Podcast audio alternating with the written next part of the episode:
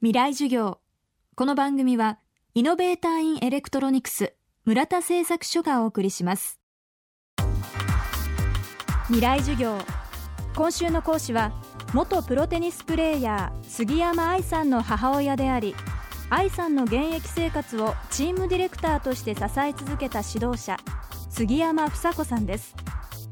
錦織圭選手宮里藍選手石川遼選手それぞれの両親の共通点はスポーツはあくまで家族のコミュニケーションツールだったと房子さんは分析しています。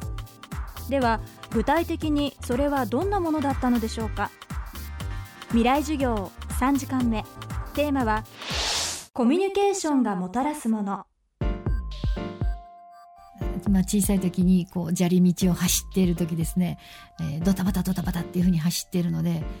これはやはりそれ運動学的にですね。きちっと体を使えてないなっていうところから私がもうちょっと音を立てないで走ってみるのはどうとか。それからじゃあちょっとそこであの砂利道でジャンプしてみて。そしたらば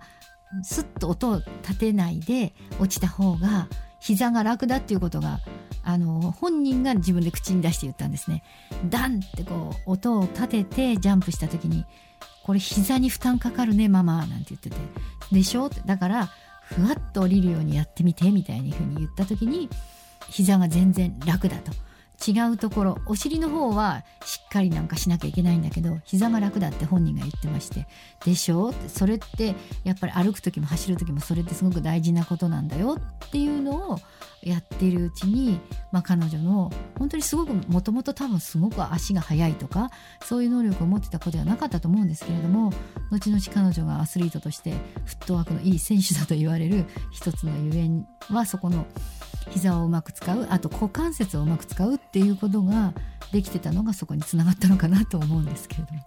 まああのいくつかあの話してるといやうちもそうなのよっていうのはキム・クライサス選手と彼女の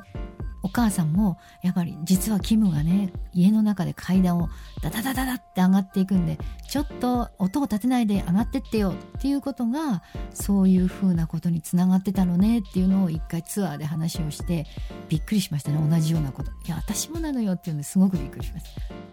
た。さらに杉山さんは親子のコミュニケーションが将来的にはさまざまな状況で役に立つと考えています。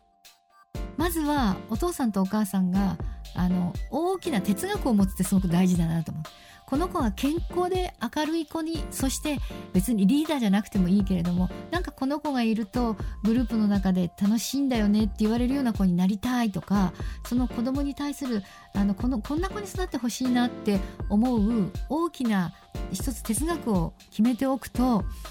何か悩んだ時にいろんなことがぶれなくて済むんじゃないかなっていうのはつのアイデアとしておすすめですね。向こうの目標に向かって遠くても向こうの方に小さい光が見えたり小さい目標値があるとそこへ向かって走っていけばいいっていうのが分かるので家族でそういう小さい光を探すっていうのも楽しい作業なんじゃないかなと思います元プロテニスプレーヤー杉山愛さんの母親でテニスアカデミーの代表杉山房子さんの講義をお送りしました杉山房子さんは長女杉山愛さんの子育てについてウェーブ出版杉山式スポーツ子育ての中で詳しく紹介しています。また新潮新書から一流選手の親はどこが違うのかという本も出されています。興味のある方は手に取ってみてください。未来授業明日も杉山房子さんの講義をお送りします。